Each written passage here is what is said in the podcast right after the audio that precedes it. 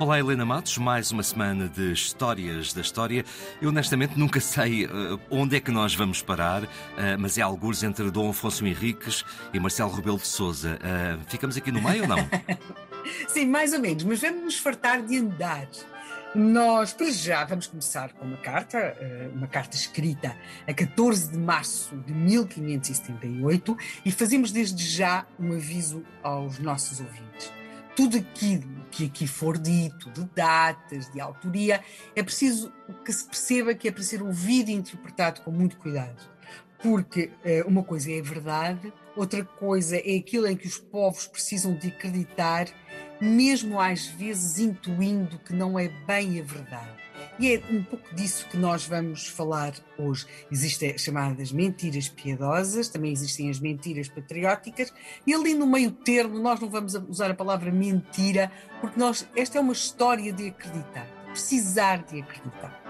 Portanto, vamos para a nossa carta, que é escrita em 1578, é uma, uma carta dirigida ao Padre-Geral do Mosteiro de Santa Cruz de Coimbra, e quem escreve essa carta apresenta-se como eu, El Rei, vos envio muito saudar.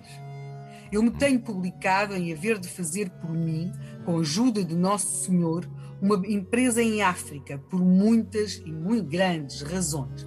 Estamos a falar de uma carta que é enviada por El Rei Dom Sebastião, o nosso jovem rei, para o Padre-Geral do Mosteiro de Santa Cruz de Coimbra.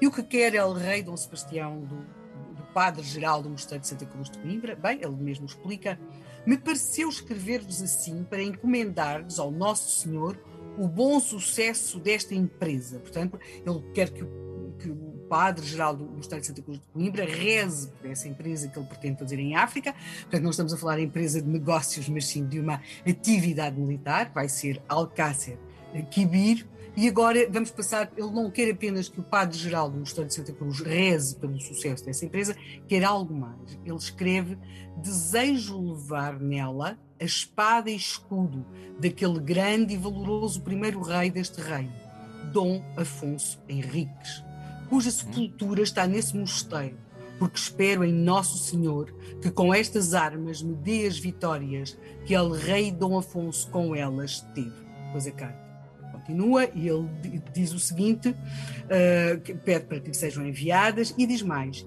E como eu, embora tornar, as tornarei a enviar a esse mosteiro. As não quero senão emprestadas para o efeito a que vou. Portanto, depois a carta tem mais algumas expressões. Esta carta é datada de 14 de março de 1578, é assinada Rei. Portanto, Dom Sebastião terá pedido ao Padre-Geral do Mosteiro de Santa Cruz de Coimbra que lhe enviasse por dois religiosos daquele mosteiro a espada e o escudo de Dom Afonso Henriques que se encontravam naquele mosteiro.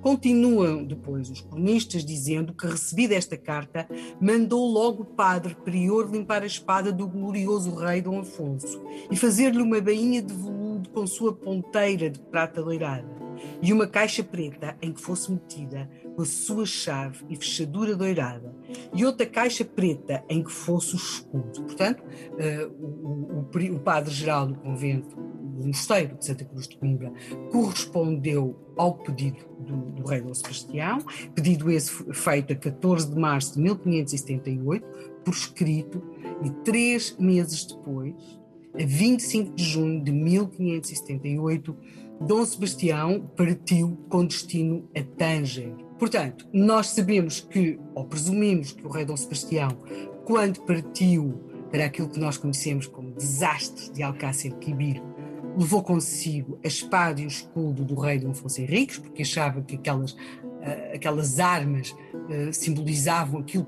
que aquele primeiro rei tinha conseguido fazer. E agora cabe aqui uma pergunta mas então a espada e o escudo de Dom Afonso Henriques ficaram, como ficaram tantas outras coisas, tantas vidas ali perdidos em Alcácer Quibir? Partes do princípio que eu fiz a pergunta. Uh, depois, é, ou voltaram num dos barcos que regressaram, sim, porque houve barcos que regressaram. Portanto, nós, para responder esta pergunta, Uh, e é isso que vamos procurar fazer esta semana. Amanhã vamos até ao Porto. Vamos, sim,